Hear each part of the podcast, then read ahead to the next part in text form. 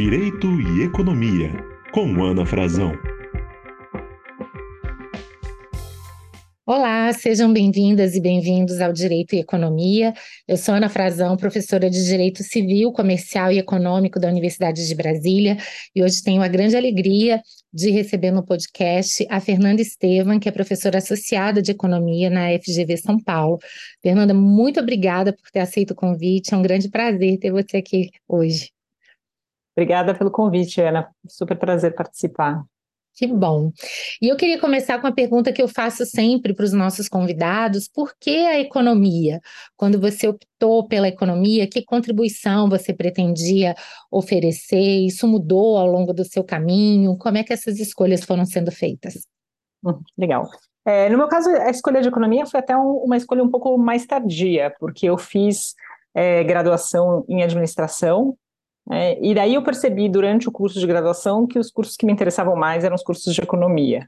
É, inclusive, quando eu fiz a minha monografia, eu fiz já sobre economia da educação, então eu já estava é, nesse, quer dizer, já, já, tinha identificado os meus interesses. Né? Então, assim, acho que foram, foi realmente assim, essa exposição que eu tive na faculdade aos cursos de economia, e, e acho que ter identificado na economia ferramentas que me permitiam é, entender as questões que, que me interessavam, que na época e até hoje são questões relacionadas às políticas públicas, à educação é, como um todo. Né? Então, acho que foi realmente, não foi uma escolha muito pensada antes, foi realmente uma afinidade que eu descobri durante a faculdade. Legal, Fernanda. Então, eu ia te perguntar exatamente como a economia da educação chegou na sua vida. Você já esclareceu que já chegou cedo, né? Sim, chegou cedo. Pois é, e você também acabou de me dizer que além da economia da educação, você é, se preocupa muito com políticas públicas, é, é, seu currículo mesmo a gente já vê a ah. referência à economia do desenvolvimento, economia pública, ou seja, todas essas áreas estão bem entrelaçadas, né? Estão bem entrelaçadas. Eu acho que realmente no meu caso o fio condutor é, é, é a educação, assim, não acho que é, não é que eu não me interesse por outras questões, eu me interesso, mas eu acho que a educação é algo que me que acaba ocupando toda a minha toda a minha, a minha energia e acho que assim desse mergulho ao longo do tempo vão surgindo só mais questões, né? Então eu acabo ficando bem centrada nessa, nessas questões e acho que o fio condutor é esse, né? Quer dizer, mesmo quando eu fiz economia do desenvolvimento, é, quando eu trabalho mais com economia do desenvolvimento, que no fundo a economia do desenvolvimento é a economia dos países em desenvolvimento, né? Como a minha pesquisa em educação sempre foi uma pesquisa voltada para o Brasil, né? Principalmente, então, naturalmente, também a economia do desenvolvimento, né? E economia pública, acho que, assim, eu tive trabalhos em que eu olhava muito mais o papel do setor público para a definição de políticas públicas em educação, então, acho que o fio condutor ali é realmente a educação, Maravilha. o interesse por essas questões. Perfeito. Agora, há uma preocupação muito grande no seu trabalho em desenvolvimento econômico, né? Ter educação como vetor de desenvolvimento. Explica um pouquinho para gente o que é desenvolvimento, porque pode parecer uma questão trivial, mas ela não é. Ela é super discutida. Não, ela não é trivial. Né? Tem inúmeras concepções, enfim. Como é que essa discussão se coloca hoje e como você, Fernanda, definiria o desenvolvimento econômico? Tá, eu acho que eu vou, assim, começar como eu definiria, né? Eu acho que, assim, o desenvolvimento econômico, a gente, principalmente em economia, pensa sempre muito em crescimento econômico, né? E crescimento econômico é, obviamente, algo muito importante, porque se a gente não tiver crescimento econômico, a gente não vai ter nem renda para redistribuir, por exemplo, né? Então, assim, o crescimento econômico a gente pode pensar como algo importante, né? Mas é, a distinção que eu faço, e daí não sei é, o quanto ela é, ela é compartilhada por todo mundo, sinceramente, mas é que você tem enfrenta um, um grau de desenvolvimento quando você consegue ter crescimento e com esse crescimento beneficiar a maior parte das pessoas. Né? Então, assim, a diferença do crescimento econômico, o crescimento econômico é simplesmente né, um número, um fenômeno em que a gente está medindo o que, que aconteceu em termos globais, né, em termos de um, de um país, é, quanto que o país cresceu, por exemplo, né. Quando a gente está preocupado com questões mais de desenvolvimento, a preocupação não é com esse número global, mas é de saber o quanto que esse número global foi é distribuído entre as pessoas, o quanto que ele reflete melhorias nas condições de vida, obviamente a gente nunca alcança, né, 100%, mas pelo menos é, melhorias na, nas condições de vida de uma maioria da população. Então acho que é isso que eu, é assim que eu, que eu colocaria, né, talvez a diferença uhum. entre entre crescimento, que acho que é uma coisa que todo mundo entende, né? E a gente está acostumado a ouvir o Brasil cresceu tanto, o Brasil deixou de uhum. crescer. Verdade. E o desenvolvimento é quando esse, esse crescimento atinge a maioria das pessoas. Embora, né, Fernanda, eu te ouvi, fiquei pensando, a, mensurar o crescimento, a gente tem até alguns parâmetros que questionáveis ou não, mas existem, são mais objetivos. Já o desenvolvimento é um pouco mais sutil, porque se a gente quer realmente entender em que medida o, o bem-estar das pessoas está aumentando, ou a vida delas de fato está tendo melhoras mais significativas, talvez seja um pouquinho difícil mensurar isso, não? É mais difícil, é mais difícil. Eu acho que a gente, assim, como economista, em geral, a gente olha para a renda, né? Então, renda individual, então a gente tem as pesquisas domiciliares que medem a renda, né? Com, é, aqui no Brasil a gente tem várias, né? Como a PNAD, por exemplo. Então, acho que a renda é um indicador, mas a gente, obviamente, não acha que bem-estar é renda, né? E daí a gente vai para coisas que são mais difíceis de, de medir, né? Por exemplo, a população ter acesso a níveis de educação né? E daí a gente tem medidas mais cruas, que é quantos anos de escolaridade, qual grau de escolaridade, né? Isso é uma medida mais quantitativa, e daí acho que a, dificuldade realmente, né? Que a gente sabe que não são só anos de educação que conta, por exemplo, né? E daí a dificuldade é como medir qualidade de educação, como medir. Então, é por isso que a gente acaba muitas vezes, né, retentando resumir todas essas coisas em renda, mas obviamente é uma medida imperfeita, né? Quando a gente pensa em bem-estar, a gente pensa em acesso à educação, acesso à saúde, à segurança pública, né? Então, as, as pessoas viverem com uma sensação de, é, de segurança, então tem, né, terem direito, tem é, mobilidade, tem oportunidades, então é, é, é, bem mais amplo do que do que terem acesso à creche para os filhos, então assim, é, é, muito mais amplo, né? Então a uhum. gente acaba usando a renda como um, uma medida imperfeita, resumida, mas a gente precisa realmente ir para esses componentes do bem-estar para entender Sim. um pouco mais o que está é, acontecendo em termos de bem-estar, né? E é o que você falou, né? No Brasil, não só no Brasil, mas também no Brasil, a gente ainda tem a dificuldade que muitas vezes há um descompasso entre esses indicadores mais objetivos, como tempo de escolaridade, de fato, resultado, né? Num país resultado. em que, às vezes, né, pessoas com ensino superior, com dificuldades para ler e interpretar textos complexos, a gente fala, nossa, esses números aqui talvez não estejam é. o que eles deveriam, né? Exato, exato. Exato, pode significar coisas muito diferentes, né? Exato. Fernanda, e só para a gente então ir pavimentando um pouquinho o caminho da nossa uhum. conversa, e a questão da redução de desigualdade, é possível então partir da premissa de que não há desenvolvimento econômico sem redução de desigualdade? Como é que você vê essa equação? Olha, eu acho que é, a, a, discussão de desigualdade. Então, assim, eu acho que, como eu falei, né, a gente quer que as pessoas, né, que, o, que o crescimento econômico beneficie a maior parte das pessoas em termos de bem-estar, né? Então vamos fixar um pouco nisso, né? Tá. É, o que eu falei não necessariamente é incompatível com um nível de desigualdade mais elevado, no sentido de que tá. poderia ter um nível de desigualdade mais elevado, mas ter ainda, né, pessoas é, de diferentes é, grupos ainda se beneficiando dos ganhos, né? Em geral, a distribuição do bem-estar, né, que essa e a, e a desigualdade vão meio de mão dada. Então, assim, ainda que seja teoricamente possível que sociedades mais desiguais ainda assim garantam um, um nível é, de bem-estar adequado, né? Então, isso é teoricamente possível. Você consegue, por exemplo, imaginar uma distribuição de renda que, em que isso acontecesse, né? Todo mundo tem um nível muito satisfatório, tem algumas pessoas muito ricas, a desigualdade é alta, né? Então, assim, uhum. ainda que seja teoricamente possível, não é o que a gente observa. Né? Então, assim, em geral, sociedades muito desiguais são sociedades em que tem uma parcela da população que está muito excluída, né? E que tem níveis de bem-estar muito baixos. Né?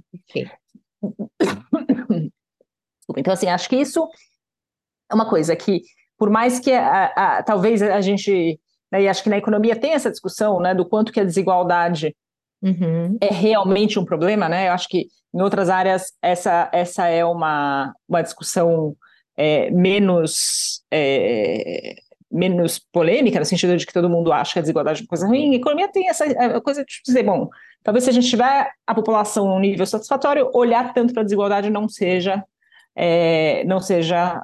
Mas como eu falei, eu acho que essas coisas muitas vezes vão bem juntas. Então, quando a gente está, né? Agora, a única coisa que talvez é, não sei nem se dizer se me incomoda, mas assim, que eu, que eu acho que é um risco da gente focar muito na desigualdade, né? Hum. É que eu acho que tem um outro indicador que no nosso estágio é um indicador que a gente tem que ficar muito atento, e talvez a discussão de desigualdade é, tire um pouco o foco disso, que é a pobreza. Né? O Brasil fez grandes avanços em termos de redução da pobreza, a gente sabe, nos últimos 20 anos, a pandemia veio e reverteu grande parte.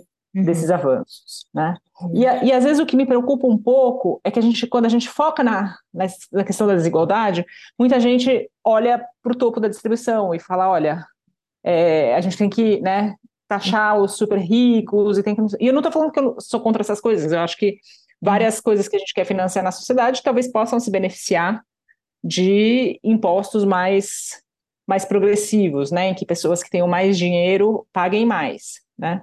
Mas eu acho que a gente tem que também trazer o foco nos debates e nas conversas para a parte de baixo da distribuição, né? É. porque hoje em dia a gente voltou a, a ver né, famílias inteiras morando na rua, é, pessoas com níveis de, de privação muito extremos. Né? Então, assim, voltando um pouco na história, né, eu acho que desigualdade em geral, sociedades desiguais, são sociedades que têm muitos problemas que a gente. É, então, é difícil, né, aquele cenário hipotético de uma sociedade com baixa desigualdade, é, com alta desigualdade, mas que todo mundo vive mais ou menos bem, a gente não, não vê muito empiricamente, então talvez seja possível teoricamente, a gente não vê tanto na realidade, né? mas me preocupa um pouco esse foco tão grande na desigualdade e no topo da distribuição e a gente acaba esquecendo é, aonde eu acho que a gente tem que agir com urgência, né? E talvez a gente tenha que agir com urgência taxando mais as pessoas que podem pagar mais impostos. Então, não estou dizendo que hum. a taxação não seja uma solução e até o é, direcionamento de políticas públicas, né, Fernanda? É, essa população certamente teria que ter uma prioridade. Em muitos casos, é isso que vai determinar, por exemplo, que investimentos terão que ser feitos, né? Toda essa discussão, a gente já vai entrar na educação, se a gente tem que privilegiar o um ensino é, fundamental e médio ou o um ensino superior, qual é o alcance, né, dessas políticas exatamente para a população mais pobre, né? Então, sem dúvida nenhuma. Exato, exato. Então, eu acho que o foco, assim, acho que a gente precisa retomar um foco muito maior na questão da pobreza, sabe? É, que exige soluções que são urgentes, né? E pobreza está muitas vezes associado com desigualdade. Então, é, mas eu acho que a gente tem que a, centrar todos os nossos esforços, principalmente nesse período pós-pandemia, sabe, nessa parte da distribuição. E daí usar os mecanismos que a gente precisa para ter recursos para fazer isso, mas, mas eu acho que falta foco na, Exatamente, na extrema pobreza, né? Perfeito, Fernanda. E vamos agora entrar na educação, assim, mais uhum. diretamente, né? Que é a área que você realmente gosta. É, de fato, qual que é o papel da educação para o desenvolvimento econômico? Realmente ela é o, o, grande motor? Esse papel ele tem limitações? Qual é o, o próprio o que se espera do Estado no que diz respeito à educação? A gente deixa tudo para os livres mercados ou cabe ao Estado realmente bancar isso? Enfim, como é que você vê esse problema? Eu acho que assim, a educação é um dos grandes motores é, do desenvolvimento econômico, né? E, e, e de, uma, de uma ideia de que a gente quer dar oportunidade para o maior número de pessoas possíveis. Então, eu acho que a educação é, é não sei se é o principal, mas se não é o principal, é um dos principais. Né? É. Eu acho que ela não cumpre um papel isolado, no sentido de que não adianta a gente colocar, investir tudo em educação, porque a gente também sabe que tem uma complementaridade super grande entre educação e saúde, por exemplo, né? Então, se as crianças é, não estão recebendo tratamentos adequados de saúde, isso vai ter impacto na capacidade delas de aprender, né? E acho que a questão da, da social, quer dizer, ajudar as famílias a manterem um, um, um fluxo de renda. Então, assim, acho que ela não é, ela não pode ser pensada de maneira. Eu acho que ela é um dos grandes motores, né? E acho que ela é, é o que nos possibilita dar saltos entre gerações, né? Então possibilita pensar, né, que a próxima geração vai viver melhor do que viveu a geração anterior.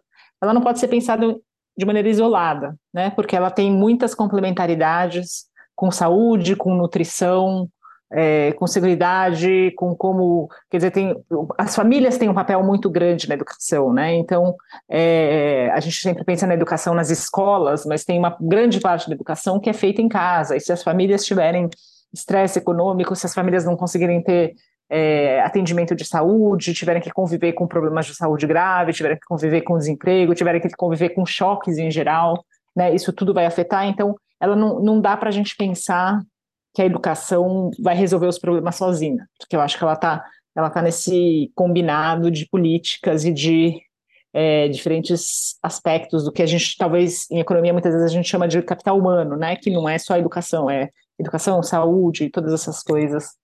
Uhum. E... Talvez até medidas no mercado de trabalho, não quero antecipar. Medidas no mercado de trabalho, como que funciona o mercado de trabalho, como que. Exato. Exato. Tudo isso vai afetar é, a capacidade que a gente vai ter né, de, de gerar capital humano é, para as próximas gerações. E o Estado, ele, ele entra onde nessa equação? Então, realmente isso deveria ser, no seu olhar, uma, uma obrigação assumida pelo Estado, porque hoje a gente vê o tempo inteiro diversas constrições ao gasto estatal, uhum. uma discussão que é muito interessante, né? Eu já vi, por exemplo, uns uhum. economistas falando, olha, é, gasto em educação nem deveria ser visto como gasto, né? Sobre vários aspectos, ele é um investimento essencial, isso tem um enorme retorno do ponto de vista pessoal, ou do ponto de vista de um país uhum. como nação, mesmo que seja um gasto, a gente teria que vê-lo com um olhar também muito distinto de outros tipos de gasto. Basicamente, como é que você vê isso? Não, eu, eu acho que, o, é, que pelo menos acho que a maioria das economistas concordam que o financiamento da educação, o financiamento público da educação tem várias razões de ser, né? Então, assim, tem pelo menos duas razões muito importantes né, para você justificar o financiamento da educação. É, uma delas é que a educação gera benefícios para o indivíduo, mas também gera benefícios para a sociedade como um todo. Né? E daí é o que a gente chama em economia de externalidades. Né? E daí, se a, a gente, se o indivíduo tivesse que decidir sozinho quanto investir em educação, provavelmente essa parte da, do benefício da educação que vai para o resto da sociedade não seria incorporada. Então, externalidades é um argumento muito forte para a gente ter investimento público em educação. É, o outro aspecto é mercados de crédito, né? Então a gente não consegue. Então, assim, a gente poderia dizer, bom, os indivíduos adquirem educação privadamente, mas o problema é que a gente não consegue ter mercado de crédito por razões muito óbvias, né? Você não pode tomar um empréstimo no nome de uma criança, por exemplo, né? E você também não pode dar, assim, a gente tá, pega um empréstimo imobiliário, por exemplo, né, o colateral do empréstimo imobiliário é a casa, né? No caso de capital humano, você não tem esse colateral, né? Você não consegue tomar um empréstimo e ter uma garantia automaticamente para o banco. Então, assim, eu acho que tanto pela questão de externalidades quanto pela questão de crédito, tem outras questões talvez que, que apareçam menos, mas assim, essas duas questões justificam que a educação deve ser financiada pelo Estado. Né? E na maioria dos países ela é financiada pelo Estado. Né? Por exemplo, os Estados Unidos, todo mundo pensa como uma sociedade muito capitalista, muito livre de mercado, etc. A educação básica é basicamente é, financiada pelo Estado. Agora, o que eu acho que talvez a gente tenha que, que trazer mais para a discussão, né, e, mas fazendo muito bem essa distinção, é a questão do, da gestão. Dizer, uhum. Então, a gente uhum. pode, poderia imaginar, né, todos os argumentos que eu dei até agora são argumentos para justificar o financiamento público. Né? Eles não necessariamente são os mesmos argumentos para justificar a gestão pública. Né? Então, tem vários países do mundo, principalmente vários países europeus, é, que têm o que a gente chama de um quase mercado, né? que são escolas que podem, que são altamente reguladas e que são mas que são em, gerais, em geral administradas pelo, pelo setor privado não lucrativo ou, ou setor privado em geral, né? que recebem financiamento público, mas que prestam serviço. Então, assim, eu acho que o, é, tem que separar duas coisas. Né? É, o financiamento público, eu acho que a gente tem argumentos de sobra para achar que tem que ser financiado, né? Daí a dizer que a gestão tem que ser pública, eu acho que daí tem um, tem um passo a mais, Perfeito. né? É, e, e, assim, daí talvez tenha alguns argumentos para justificar, para dizer que sim, tem alguns argumentos para dizer que não, tá? E, e acho é. que essa é uma discussão muito pertinente para o Brasil, porque muitas vezes a gente ouve comentários no sentido que o Brasil não é nem que ele gaste pouco, ele até que gastaria muito, não sei se você concorda com isso com educação, o problema é que esse gasto muitas vezes não tem os resultados esperados. Você concorda com isso, Fernando? Eu concordo, eu acho que a gente está num momento, por várias razões, né, em que é, aumentar gastos em educação não é realmente onde a gente deveria focar. Primeiro, por isso que você está falando, acho que a gente, é, o nível de gasto hoje em dia é um nível de gasto relativamente alto, né? E assim, relativamente alto, não adianta a gente comparar o, o, número em reais com o que se gasta na Suécia, né? Tem que comparar com a nossa realidade, com os nossos salários e tudo isso. Às vezes a gente vê essas comparações, são comparações que não são muito muito pertinentes, né? Porque a gente está comparando países com, com níveis de renda e níveis de vida totalmente diferentes, né?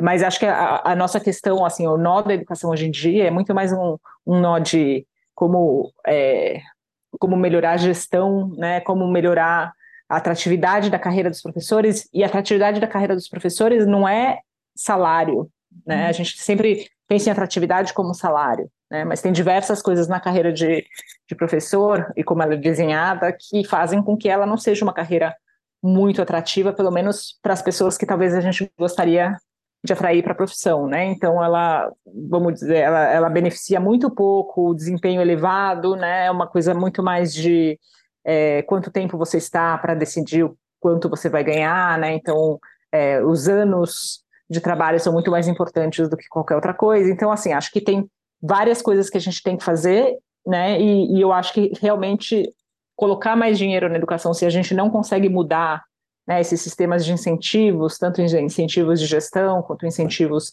para as carreiras de professores, eu acho que não, não, não faz sentido. E daí acho que tem uma outra coisa, né, que a gente é um país que está envelhecendo, né, e a gente está tendo gerações cada vez, assim, as novas gerações são cada vez menores, uhum. né, então a gente tem que pensar que se a gente defende mais gastos para educação, a gente está automaticamente dizendo que outras coisas como saúde, por exemplo, né, vão ficar com menos, quer dizer, existem aí escolhas que têm que ser feitas, né? E eu acho que a gente que a gente está indo para um caminho em que é uma sociedade que vai ter que relativamente gastar cada vez mais com saúde, por exemplo, né? e, e, talvez com educação dê para gastar um pouco menos, porque as gerações estão ficando é, tem menos jovens, né? Tem menos nascimentos. Uhum. É, mas eu acho que, assim, eu concordo totalmente com essa visão de que o, talvez o gasto seja mal distribuído, talvez ele seja feito no que, no que não deveria, Uhum. Mas eu acho que a gente não está mais nesse ponto de que necessariamente é, gastar mais vai levar a melhores resultados.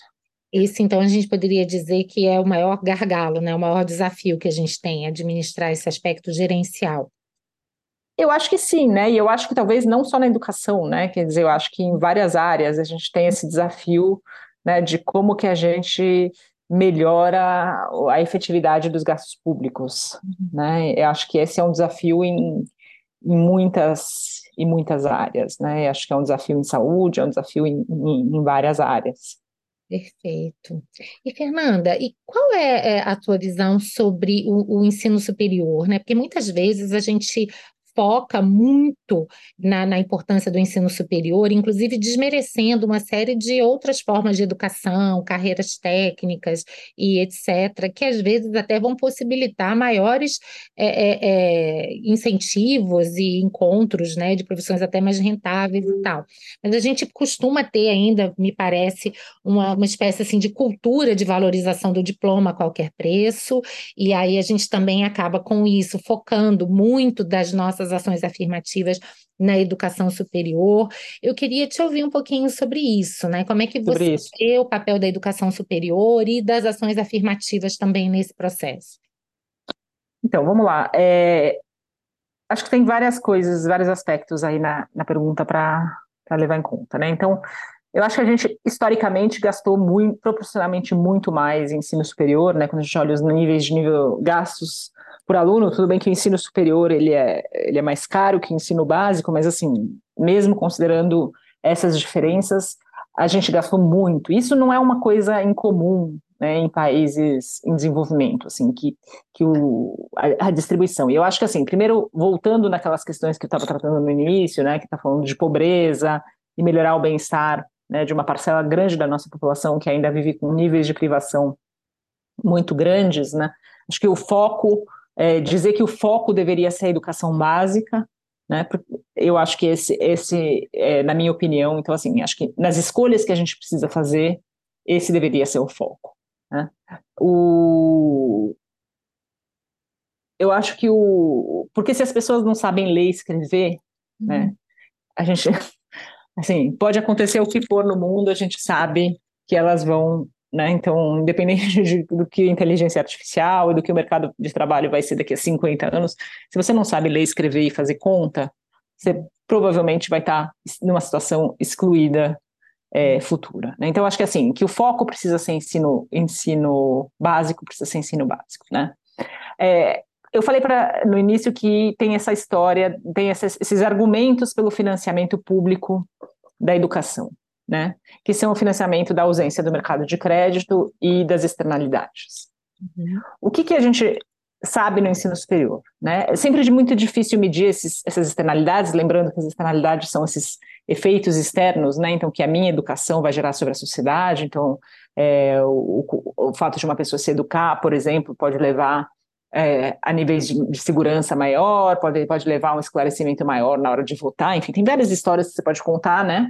A gente sabe que esses, que, que esses, é, esses retornos, né, para o resto da sociedade tendem a ser maior na educação básica do que na educação superior. Ou seja, na educação superior, é, a maior parte dos benefícios são apropriados em forma de salário. Né? Então, não, é, essa externalidade sobre o resto da sociedade é um pouco mais difícil.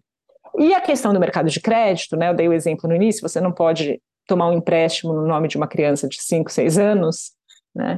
agora um adulto já pode tomar um empréstimo. Né? Então, também esse argumento, então, assim, as pessoas quando chegam no ensino superior, esse argumento de que o mercado de crédito seria impossível de existir já é um argumento mais difícil, porque no ensino superior você já tem adultos que poderiam tomar empréstimos. Né?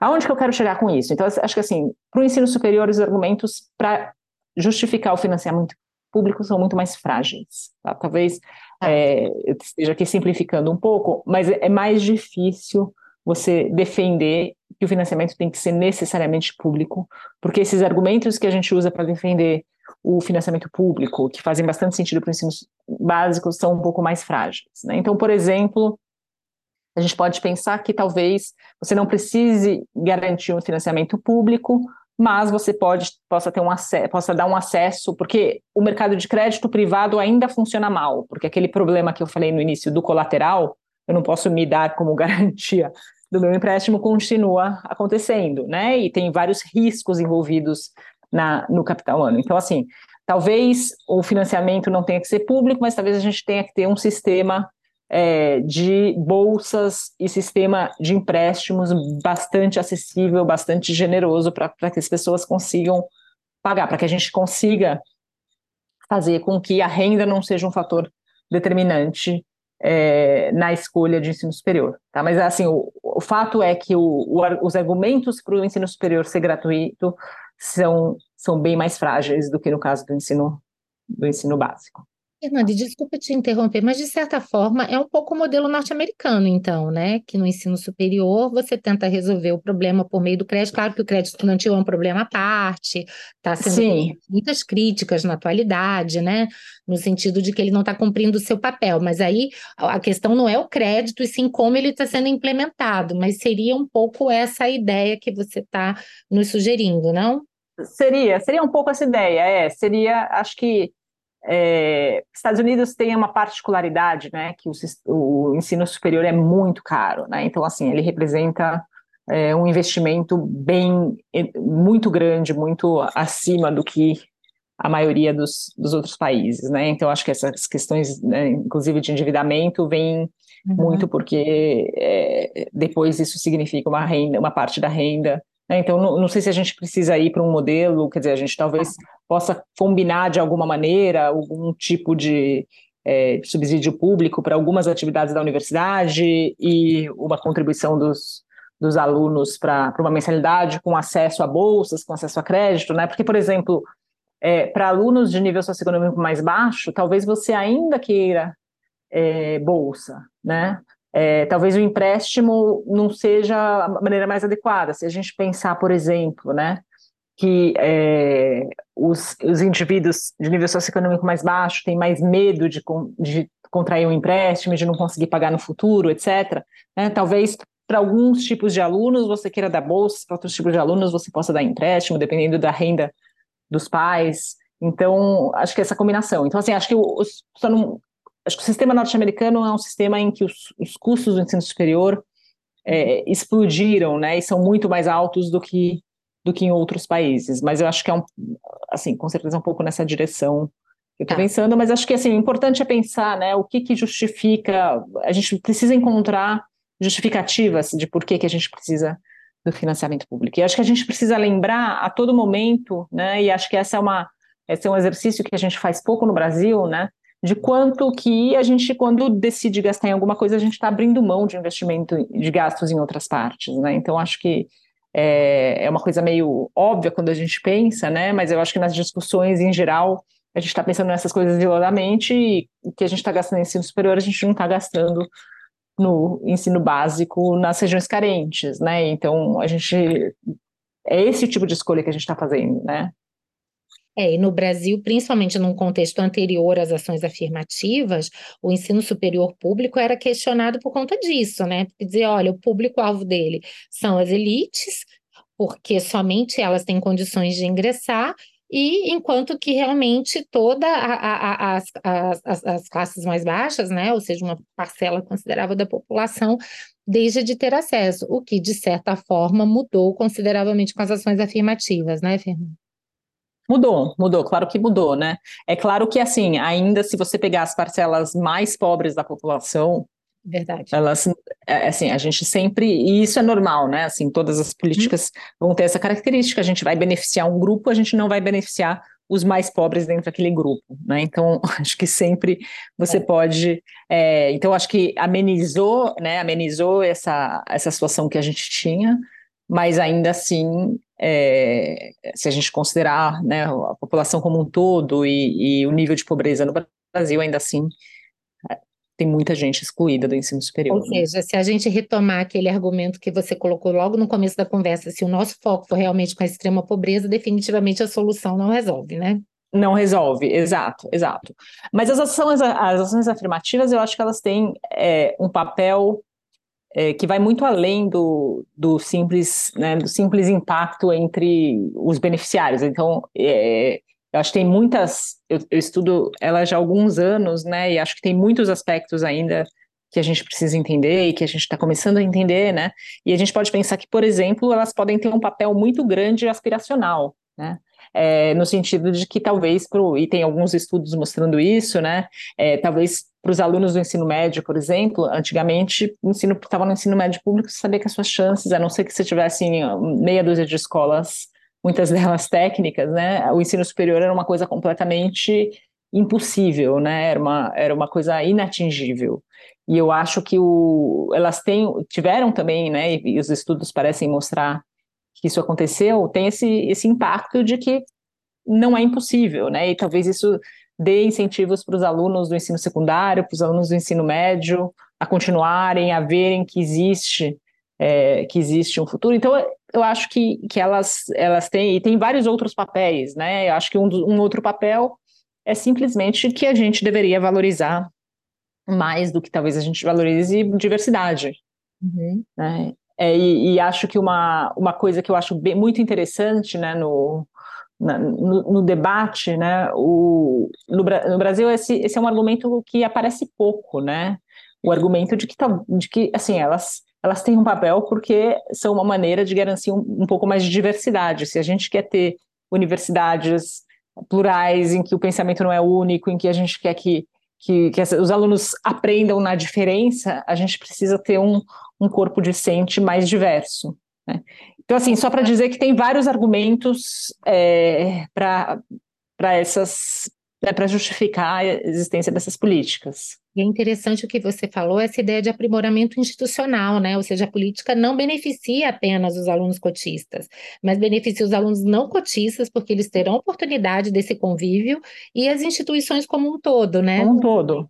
Como um todo, né? Argumentos concordo com você, ficam completamente de fora da discussão. De fora da discussão. E a gente fica num, num argumento que, assim, num, é um argumento válido também de reparação histórica, mas que acaba desvalorizando, assim, acaba deixando de lado algo, né, que, que, que eu acho que é muito importante. Quer dizer, a gente precisa de espaços, e, e acho que muita gente que dá aula em universidades, não é mais o meu caso, mas muita gente que dá aula em universidades públicas fala, né?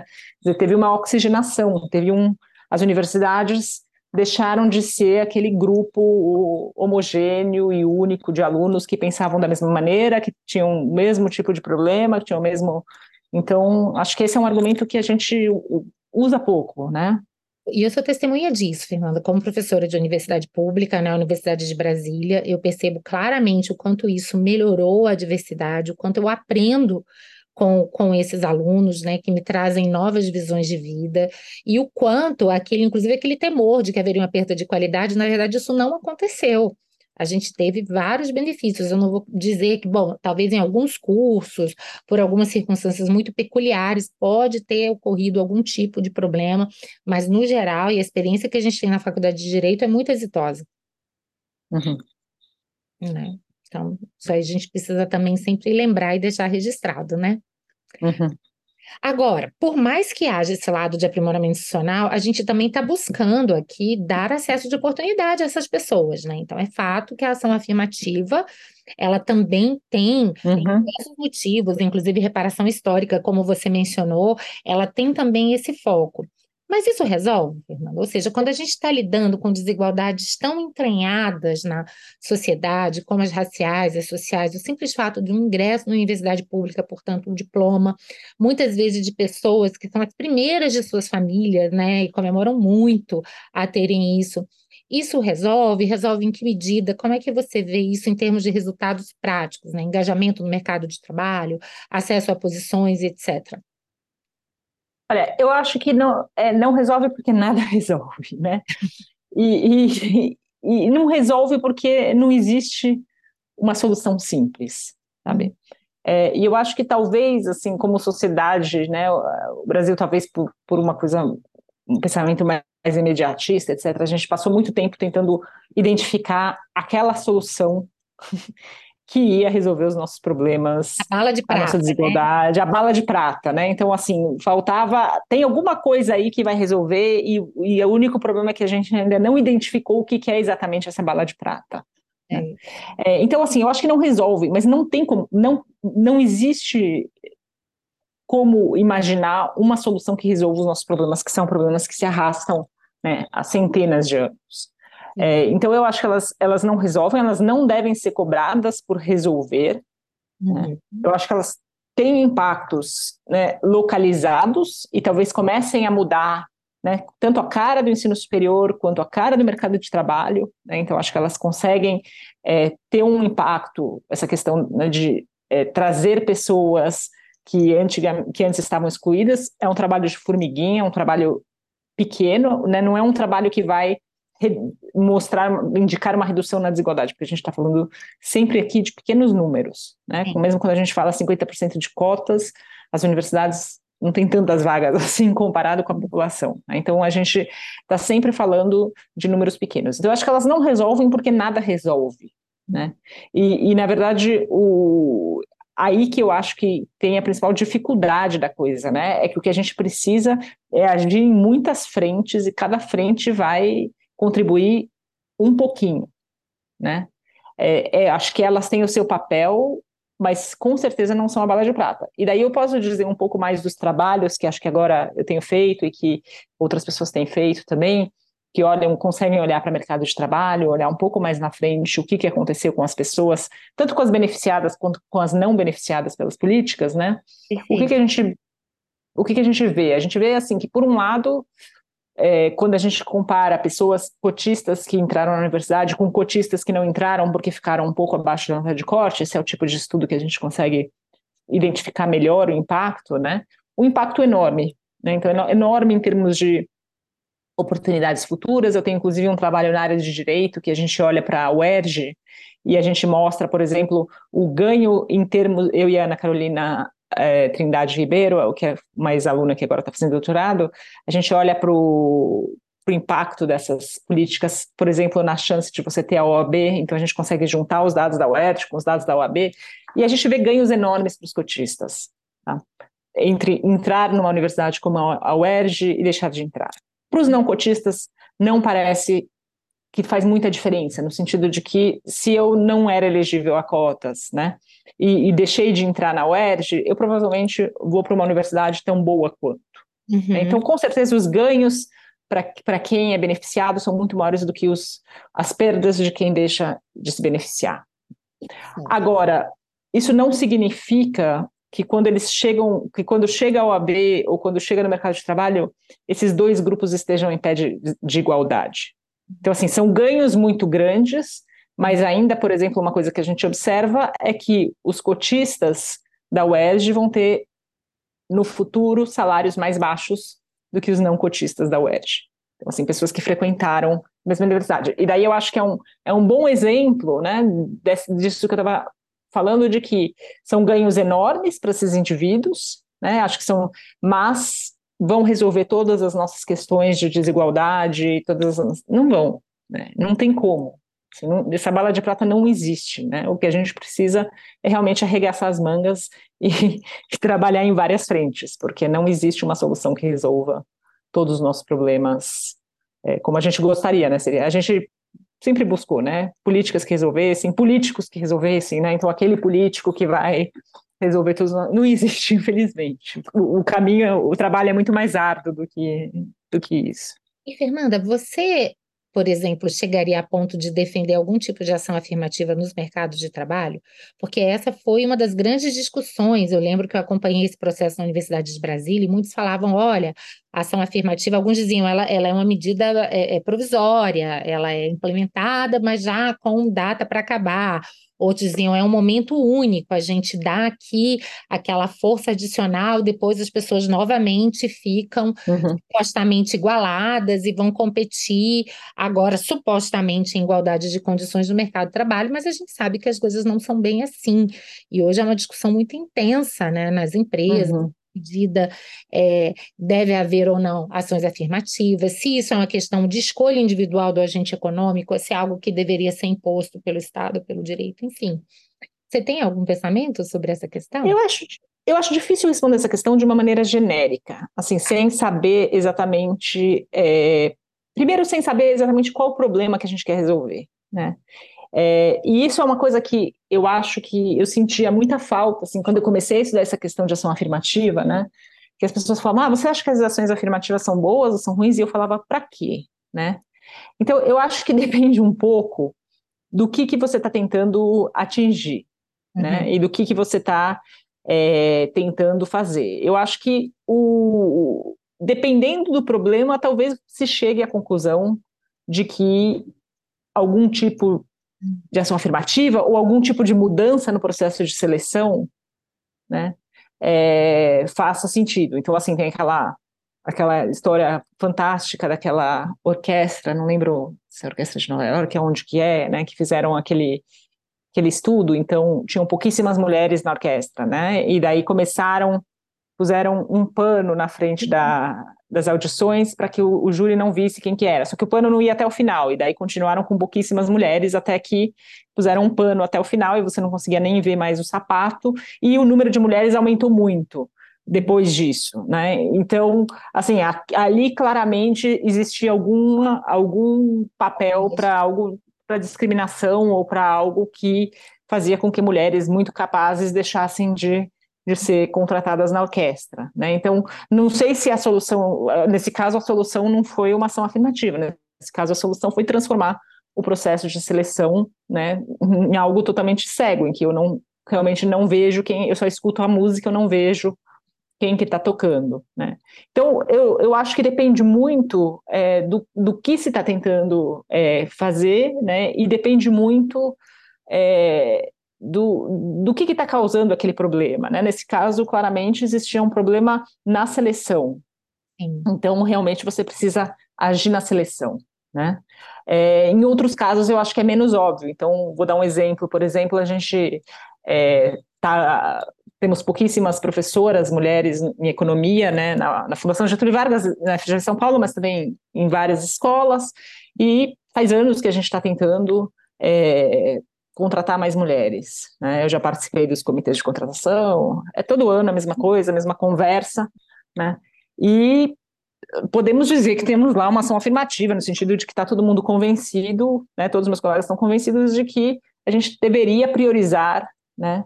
O gênero, simplesmente a gente não consegue contratar.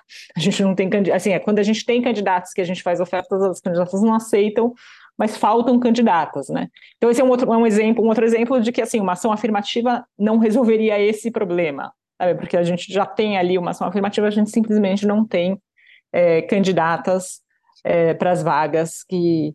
Então acho que é difícil dizer que ela não dá para imaginar que ela seria outra vez, né? Uma bala de prata. Eu acho que o importante é a gente entender o que está causando essa subrepresentação e qual é o nosso objetivo, né? Porque daí talvez o seguinte, se o, se o que eu gostaria, né?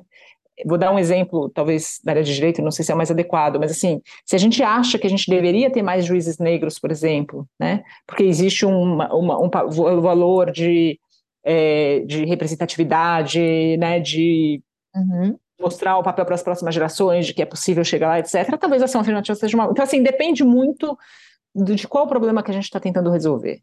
Perfeito. E Mas... da onde que está aparecendo essas diferenças, sabe? Do, é. qual aspecto do processo.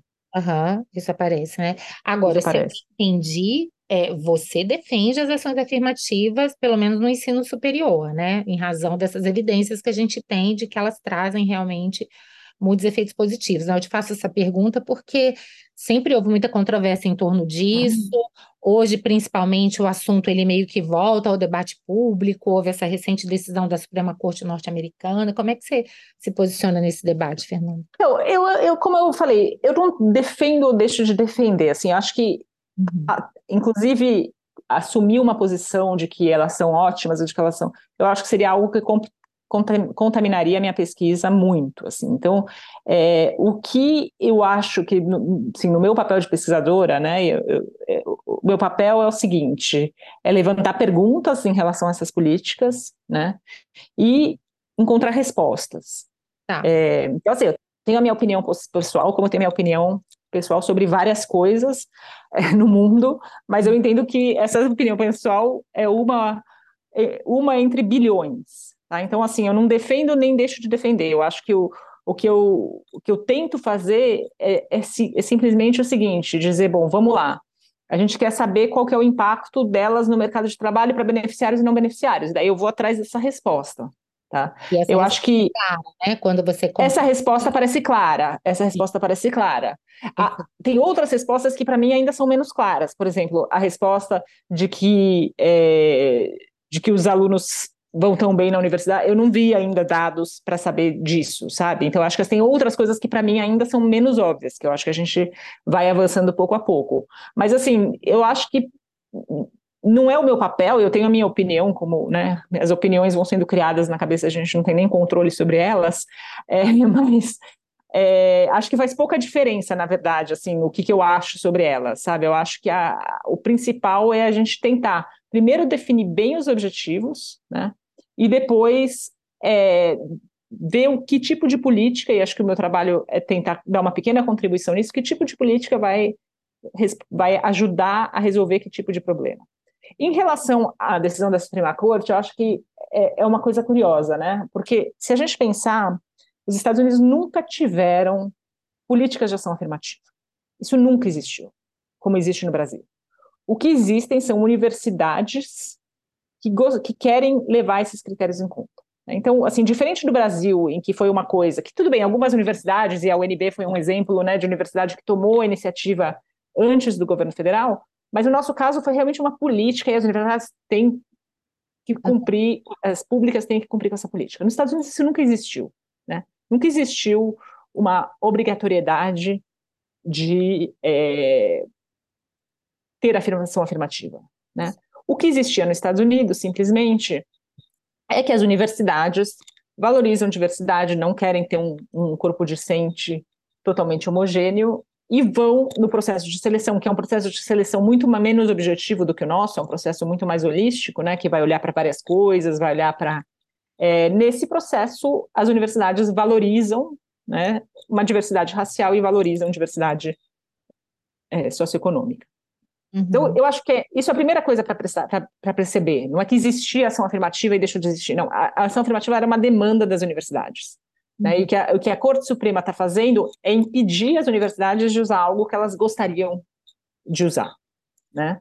Uhum. É, por, por razões, por várias razões que elas usam. Né? Acho que é principalmente esse argumento da diversidade do corpo docente é um argumento bem, bem forte. Tá? Uhum. É, eu acho que a decisão das, da Corte Suprema, acho que não sou a única pessoa que, que vai falar isso, né? É uma decisão que vem uma mudança de perfil dos, é, dos juízes, né? Então, assim, é algo esperado, a gente já teve a versão do aborto, então, assim, é algo que é, a Suprema Corte, ao longo do tempo, vai variando o posicionamento do, dos juízes e, ao longo do tempo, esses entendimentos vão mudando, né?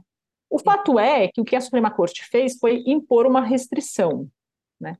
E o, provavelmente o que vai acontecer é que as universidades vão encontrar uma maneira de contornar essa restrição, colocando foco em outra coisa. Né? Então, não sei, é, então não pode mais ser a raça, então eu vou pegar e vou pôr um foco em experiências diversas, sei lá, vão uhum. chamar isso de uma outra maneira, né? Uhum. Mas é, Claro que vai ser mais, provavelmente a gente vai, vai ver uma redução das minorias nas universidades, tem uma parte disso que elas não vão conseguir, mas assim, o que eu imagino é que, principalmente porque os processos são tão abertos, né, elas vão de alguma maneira contornar. A gente já viu isso no passado, né, quando teve uhum. é, nos anos 90 os mesmos questionamentos da Corte Suprema, as universidades, alguns estados criaram políticas em que, ah, se você está no topo da sua classe, você tem acesso à universidade, o topo, o topo de várias classes, de várias escolas de minorias, só tinha minorias. Então, você consegue, de alguma maneira, contornar, né? Perfeito. Nossa, Fernanda, a conversa está ótima, mas infelizmente a gente já está se aproximando aqui do final e eu gostaria então de fazer últimas perguntas, né? Uma delas, que é uma pergunta que a gente sempre faz aqui para todos os convidados, como é que você vê essa relação entre direito e economia?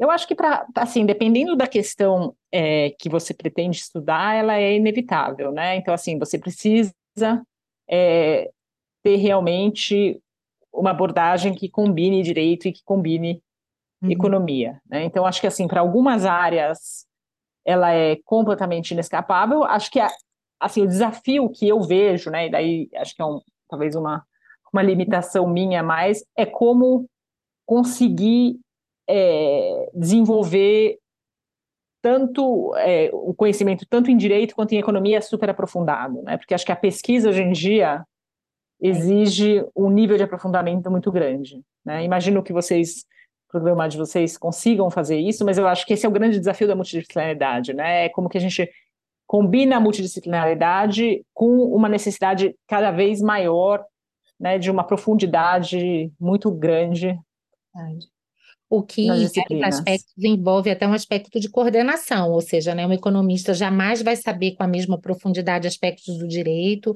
o jurista a mesma coisa, então chega um ponto, né, que eu acho que esse percurso não pode ser isolado. Não e pode, que, e as pessoas precisam trabalhar juntas. Exatamente, Fernanda, talvez Exatamente. haja, né, um, um aspecto muito promissor desse diálogo, né? Acho que sim, com certeza. Perfeito, Fernanda. E uma última pergunta, né? Você que tem uma trajetória já tão bonita, tão rica, embora tão jovem, se você pudesse compartilhar algum aspecto da sua trajetória que pudesse funcionar como um conselho para alguém que está começando aí a carreira, que quer se dedicar à pesquisa, que se preocupa com os temas é, que também são temas da sua preocupação, enfim, qual seria essa dica ou esse conselho? Olha, eu acho que eu, talvez no meu caso, o, o principal seria o seguinte: eu acho que e, e, não sei se funciona para todo mundo, né? Então, conselho a gente dá, mas a gente não sabe se, se funciona. Mas é, eu acho que o, o principal para mim e o que me manteve nessa carreira até hoje, né, foi que o meu guia sempre foram os meus interesses e e, talvez mais do que meus interesses, as minhas obsessões por determinados temas e por entender determinadas questões, né? Eu, eu acho que é muito importante identificar essas, essas, essas questões que realmente são as questões que tiram o nosso sono, sabe? É, porque é uma carreira de muitas frustrações, né? E que exige um nível de resiliência e, e, muito grande, né? Tanto frustrações porque a gente sempre está confrontado com os limites do que a gente sabe. Acho que isso é uma coisa, quer dizer, quanto mais você estuda, mais você vê o quanto você não sabe. Então, acho que esse é um processo difícil, né? Mas também porque a carreira acadêmica, quer dizer, inúmeras pesquisas que você começa não dão certo, ou você começa e descobre que, que alguém já fez, ou você acha super interessante e percebe que, na verdade, as pessoas não acham tão interessante. Então, assim, acho que é um, é um percurso que é muito rico, mas é um percurso cheio de, de acidentes, né? Então, eu, eu acho que se você não tiver é, um interesse muito grande é, no que você está estudando e, e uma vontade muito grande de aprender sobre aquilo, fica muito difícil aguentar esses solavancos que a carreira vai te dando, sabe? Porque daí, é, porque se você for realmente entrar nessa profissão dizendo, ah, eu quero ser um pesquisador de sucesso, eu quero ser reconhecido. Se as motivações forem essas, as frustrações vão ser é, fatais, eu imagino, porque é uma carreira que está o tempo inteiro te lembrando do quão pouco você sabe, né, e de tudo é, que falta fazer, né? Então, pra, na minha opinião, o que, o que você precisa realmente é identificar essa coisa que te tira o sono e que vai muito além né, de quantas publicações eu tenho, de quanto o meu trabalho foi elogiado ou não foi elogiado, porque assim, viver nessas. É, buscar buscar aprovação externa está fadada ao insucesso nessa carreira, pelo menos é, a minha experiência é essa. Então, a sua satisfação tem que ser uma satisfação interna e tem que ser uma satisfação porque o que você acha está fazendo é importante e você quer saber aquela resposta, independente do que, que, os, do que os editores de revista, do que os colegas, do que qualquer pessoa vai pensar sobre a sua, né? Porque como eu disse, as opiniões é, todo mundo tem, né? Então acho que uhum. você precisa identificar esse fio condutor que vai te manter é, no caminho, apesar de tudo você não usou essa palavra, mas alguns diriam que você se referiu a algo que poderia ser chamado de paixão, né? Aquele é, gosto. É, de paixão, exato. Né? Exato. Uhum. Exato. Exato. Eu é. acho que sem isso é muito difícil de, de ter uma carreira, é, porque a, a validação externa, assim, depender de validação externa, depender de. Para mim é um, é um caminho muito muito arriscado, arriscado mesmo, né? no mínimo. Mínimo. Fadado ao insucesso, provavelmente. Excelente. Puxa, Fernanda, que bom poder te ouvir. Obrigada mais uma vez pelo seu Eu tempo. Que agradeço. Viu? Foi um enorme prazer e a gente continua aqui acompanhando as suas pesquisas. Eu tenho certeza que aqueles que se interessam por educação certamente ficaram aí fascinados com a conversa e vão ter a partir dela inúmeras fontes aí de pesquisa, né? Vão atrás aí dos seus trabalhos e vão aprender muito com você. Obrigada mesmo por tudo. Legal. Eu que agradeço, Ana. Parabéns pela, pela iniciativa. E se eu puder fazer uma pequena propaganda aqui, eu tenho um, um, canal de horário de atendimento para alunos de fora da FGV, é, é uma iniciativa que o Ricardo Daris, que era professor da PUC Rio, começou, que chama Porta Aberta. Então, eu tenho um site, na verdade, o mais, jeito mais fácil de achar esse site é no meu Twitter, que eu tenho, sei lá, fiz três Twitters na minha vida, esse é um deles. Então, é bem uhum. fácil de achar, e lá tem o link. Então, se os alunos quiserem conversar, alunos e alunas quiserem conversar sobre pesquisa em economia, sobre carreira, etc., toda semana eu tenho dois horários reservados para isso. Então, Vai ser um prazer conversar com quem quiser. Sensacional, assim, olha. Sensacional. Eu... O Ricardo me contou essa iniciativa, é. eu achei sensacional. E daí ah, eu fui lá e copiei, parabéns. copiei tudo. Pela ideia, e mais do que isso, pela, pela generosidade mesmo, né? Essa coisa, eu acho que ser professor e, e, e ser apaixonado por ser professor é exatamente isso que você está falando, né? Eu gosto tanto é, do não, fato eu... que eu até disposta a doar uma parte do meu tempo, eles não são meus alunos. Olha, sensacional, parabéns. Então, quem quiser Porta conversar mais. Da professora Fernanda Esteves. Porta aberta, é. No Twitter eu acho que é o mais fácil de achar, porque. Tá.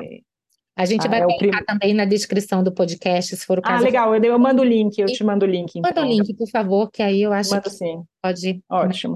ajudar. Fernanda, Tá super joia. obrigada, então. Grande abraço Prazer, Ana. Um abraço, tchau, tchau.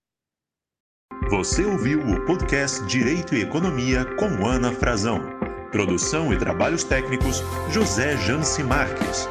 Para maiores informações, acesse o site anafrazão.com.br e siga nas redes sociais.